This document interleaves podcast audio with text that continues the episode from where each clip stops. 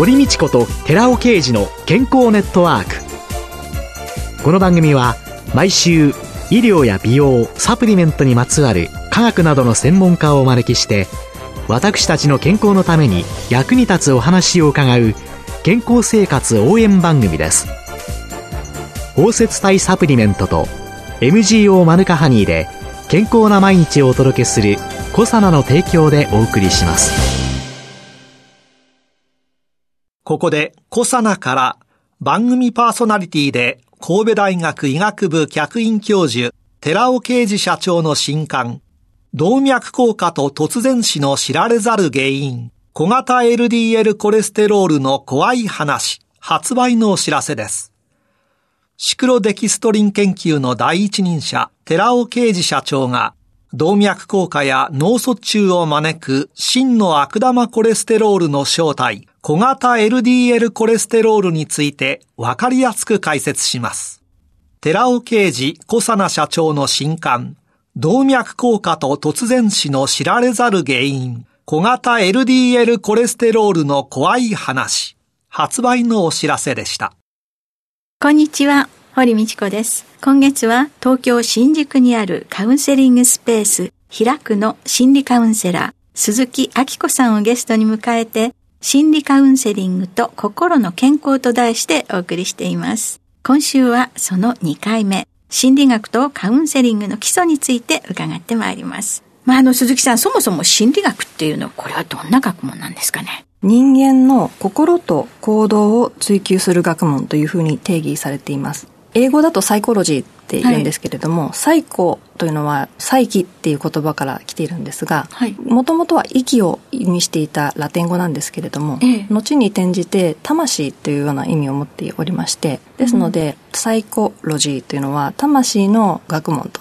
いうふうにアメリカでは習いました。魂の学問はい。その魂の学問を実際の悩みや問題の解決に役立てるというのがカウンセリングと考えればいいんですか？はい、おっしゃる通りです。臨床心理学はですね、無意識を発見したと言われるフロイト。そのフロイトが精神分析という心理療法を確立した19世紀の終わり頃に始まると考えられていまして、ええ、まだ百数十年の大変若い学問だと言います。うん実際にカウンセリングという場で効果を発揮するためには、どのような理論とか、どのような考え方とか大切なんですかね。はい。心理カウンセリングの資格というのは非常に数が多いので、多分皆さん学んでいる内容っていうのは異なるかもしれないんですね。ですので、あくまでも私が学んだ大学院での一例なんですけれども、うん、基本的な理論としては、精神力動学。これは無意識のことを主に学ぶ学問なんですが、うん、精神力動学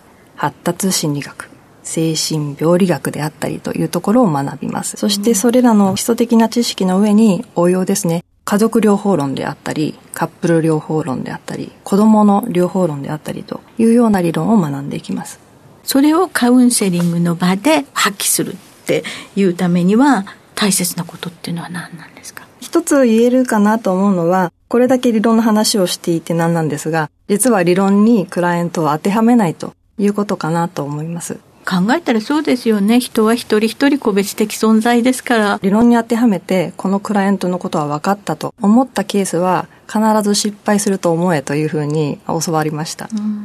たまにですね、心理カウンセリングに行くと、いろいろ細かく生育歴とかを質問されて、あなたの問題はこれですと一方的に診断されて薬を処方されるんじゃないかっていうような心配をされている方そういうことは基本的にはないので、安心していただきたいなということをお伝えしたいのとですね。基本的に心理カウンセラーは診断とか薬の処方はできないんですね。ちょっとした心の悩みとかそういう際にも十分に活用していただけるものだっていうこともお伝えしたいと思います、おいでになる方っていうのは悩み抜いていらっしゃる方の方が多いんですかね？本当にいろんな方いらっしゃいますね。例えば、具体的に言うとちょっと差し障りがあるんですけども、まあ、自分の状況をちょっと整理したいって感じでいらっしゃる方もいらっしゃいますね。うん、でも片方ではやはりかなり生活に支障をきたしているのでっていうことでいらっしゃる方もいらっしゃいます。うん、はい、そういう中で医療の介入がもうこの人はやっぱり必要なんじゃないか。お薬の領域、治療の領域って言った時には、やはり病院におつなぎになったりするんですか？はい、します。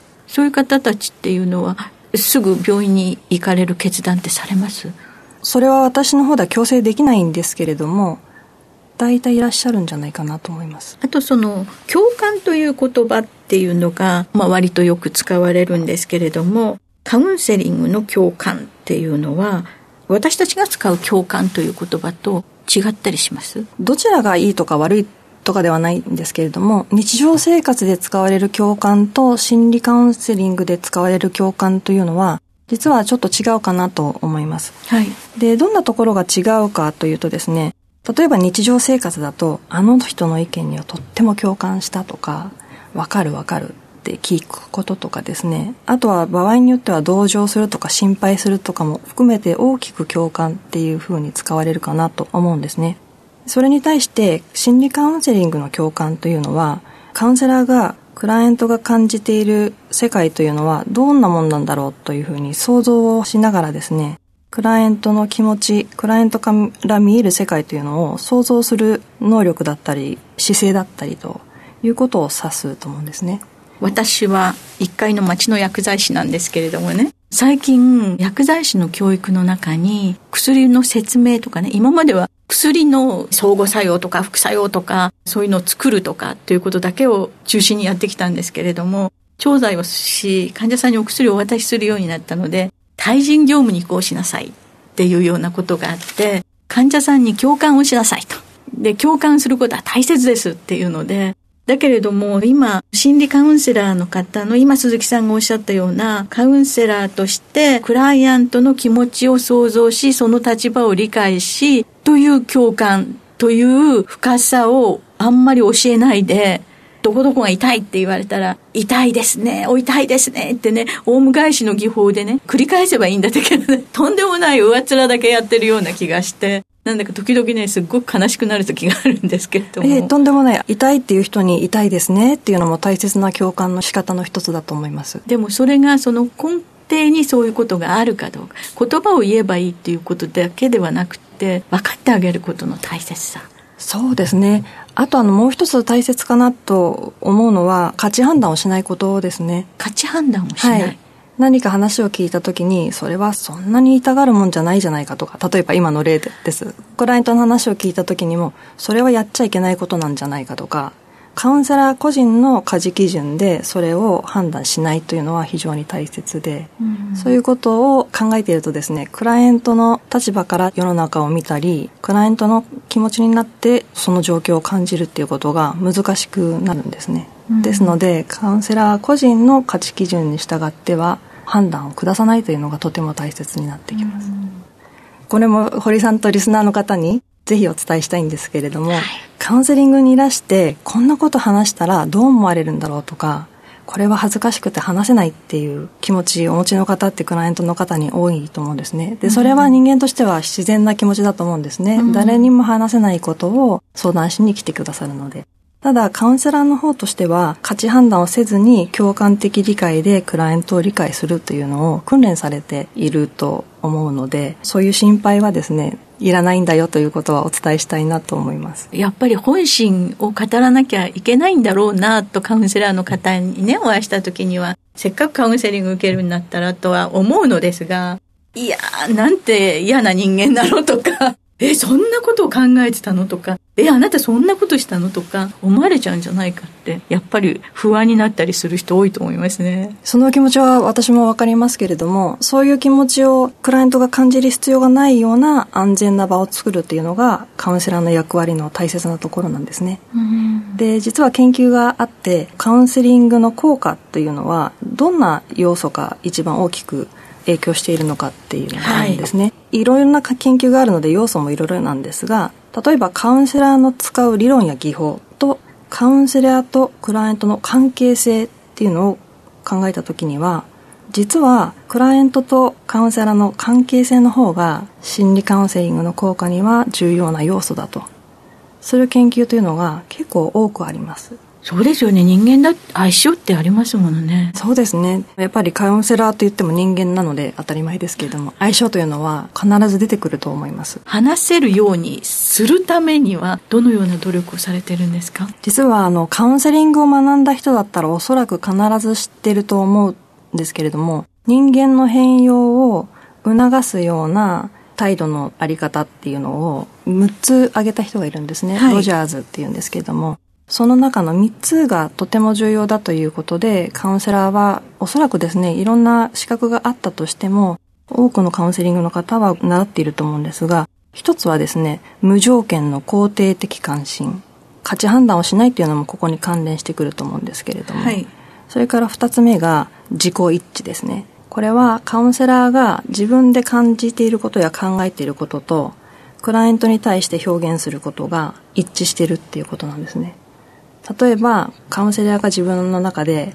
あそれは良くないんじゃないかって価値判断をしているとすると、クライアントにはそれはいいことですねって言ったとしますよね。それは自己一致でないので、そういうことはクライアントは非常に敏感なので、瞬時に感じられると思うんですね。なので、カウンセラーは自己一致をしているということが一つ。それから三つ目が共感的理解です。この共感については先ほどお話しした部分になると思います。これって難しいですよね。習いますけれども、じゃあ実際にすぐにできるかって言ったら、少なくとも私はなかなか難しいと思いますね。もう一生これを目指して努力をし続けるっていうような大きな目標だと思います。私はそういうふうに持っていくというのではなくてですね、うん、あくまでも安全な場で、クライアントと出会いながら対話をしたり、体験をしたりする、うん、その中でクライアントが新しい自分に気がつく。新しい自分の可能性に気がつく。もしくはですね、今まで見ていたものを見ても感じ方が違ってきましたっていうふうに報告してくださる方もよくいらっしゃるんですけれども、そうやって少しずつ少しずつ考え方だったり感じ方が変わっていって、ご自分のペースで変化を続けていくということかなと思います。魂の学問っていう、まさにそんな気がしてまいりました。今週のゲストは東京新宿にあるカウンセリングスペース開くの心理カウンセラー鈴木明子さんでした。来週もよろしくお願いします。はい、どうもありがとうございました。続いて、寺尾刑事の研究者コラムのコーナーです。お話は、小佐奈社長で神戸大学医学部客員教授の寺尾啓二さんです。こんにちは、寺尾啓二です。今週は Rα リポ酸の効能に関する論文の要約と考察、その2、ミトコンドリア機能改善というタイトルでお話しさせていただきます。ここ最近、私はミトコンドリアとヒトケミカルという演題で講演することが多いため、三大ヒトケミカルの一つである Rα リポ酸のミトコンドリアに対する影響について取り上げました。ミトコンドリアは人の生命活動に不可欠であり、ひとたびミトコンドリアの機能が低下すると、様々な病気となって私たちの生命活動を妨げます。このミトコンドリア機能低下に伴い、細胞におけるエネルギー産生が困難になって現れる病気は、ミトコンドリア病と呼ばれています。ミトコンドリア病は、生体内におけるどの細胞でミトコンドリア機能が低下するかによって様々な症状として現れます。例えば、中枢神経細胞。わかりやすく言いますと、脳の細胞を意味していますけれども、この中枢神経細胞の場合には、記憶力や認知機能の低下といった症状が現れ、骨格筋細胞であれば筋力低下や疲労しやすくなる症状が現れます。そして体の複数の部位で症状が現れる場合と単一部位で現れる場合がありますが、単一部位で現れた場合はミトコンドリア病との診断は困難になります。ミトコンドリア病は完治する治療法が未だに見出されておらず、厚労省は難病に指定しています。Rα リポ酸のミトコンドリア機能改善作用に関して、今回紹介する論文のタイトルは、Rα リポ酸を摂取した老齢ラットはミトコンドリア機能が改善し、酸化障害が減少し、そして代謝速度が増加したというもので、1999年にカリフォニア大学のハーゲンらの研究報告です。ミトコンドリアにおいてエネルギー産生のための歩酵素である Rα リポ酸を添加した飼料を老齢ラットに与えて、加齢によって見られる代謝低下に対して Rα リポ酸の効果を調べています。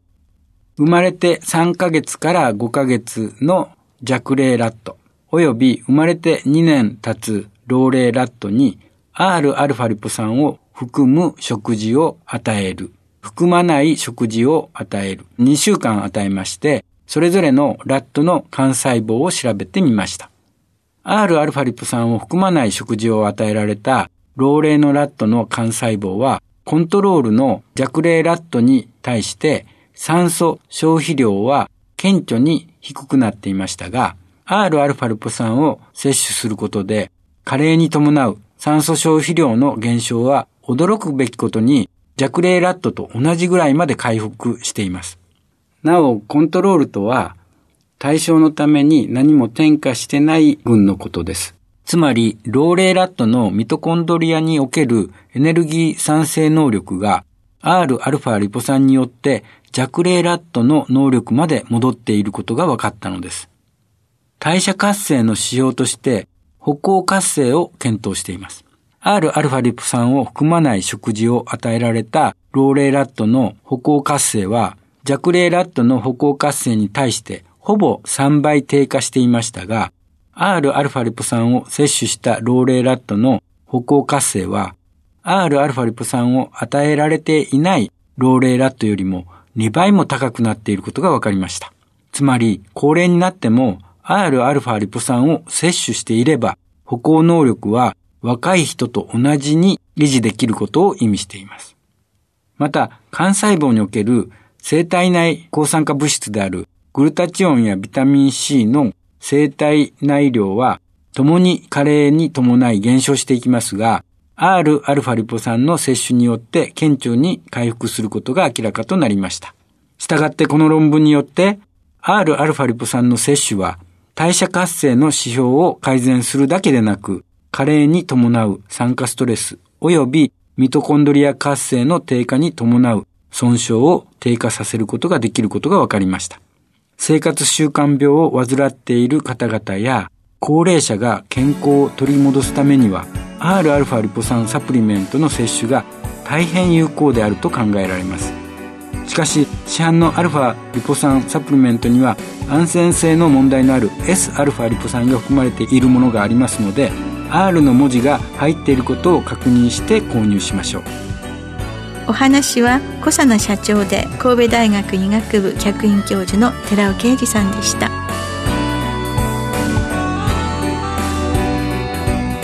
ここで小佐奈から番組をお聞きの皆様にプレゼントのお知らせです。環状オリゴ糖で包み込むことによって吸収性を高めたクルクミンにニュージーランド産マヌカハニーを配合し食べやすいリンゴ風味に仕上げたゼリータイプのサプリメント。コサナのマヌカハニーとリンゴのデザートを番組をお聞きの10名様にプレゼントします。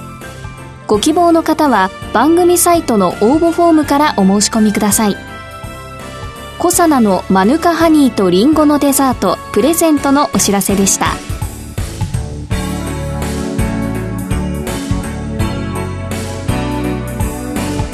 堀道子と寺尾啓二の健康ネットワーク。この番組は包摂体サプリメントと MGO マヌカハニーで健康な毎日をお届けするコサナの提供でお送りしました。